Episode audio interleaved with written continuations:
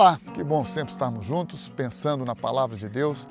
Palavra viva, eficaz, poderosa, palavra que tem o poder de transformar a nossa vida, palavra que tem o poder de arrancar de dentro de nós todo o mal, toda malignidade, toda corrupção, toda perversidade.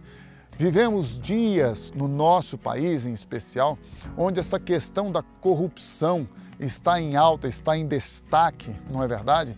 E bendito seja o Senhor que tem levantado homens, mulheres, para a cada dia buscar e estabelecer a justiça, a justiça que vem dele sobre a nossa nação, fruto da oração, do clamor do seu povo. Às vezes as pessoas podem pensar que é através de homens, de políticos, do judiciário, do legislativo, do executivo ou de qualquer outra instância governamental que o nosso país, que a nossa nação será agora colocada dentro da justiça, seja ela a justiça social, a justiça divina ou qualquer outro meio.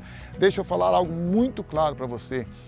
A única força que pode mudar a nossa nação é a manifestação da força, do poder de Deus sobre a nossa terra. Porque a Bíblia diz em 2 de Crônicas, capítulo número 7, versículo 14, que se o povo clamar a Deus, Deus ouvirá dos céus, quando este povo se converter dos seus maus caminhos, se arrepender e confessar os seus pecados, ele ouvirá dos céus e sarará a nossa terra. Então, nestes dias em que nós estamos clamando a Deus, ele tem trazido à luz toda a corrupção e levantado homens e mulheres, como eu disse, para que através dele, por meio dele, a justiça seja implantada. Por isso, o único que pode remover de nós toda corrupção, toda malignidade, toda perversidade é Deus na pessoa do seu Filho Jesus Cristo, por meio da sua palavra poderosa,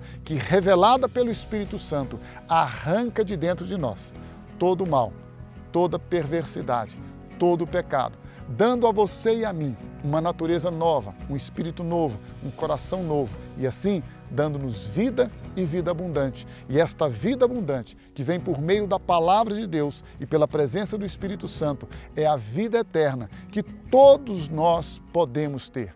Tão somente você e eu precisamos entender e crer uma vez no nosso coração e confessar com a nossa boca que Jesus Cristo e somente Jesus Cristo é o nosso Senhor e o nosso Salvador.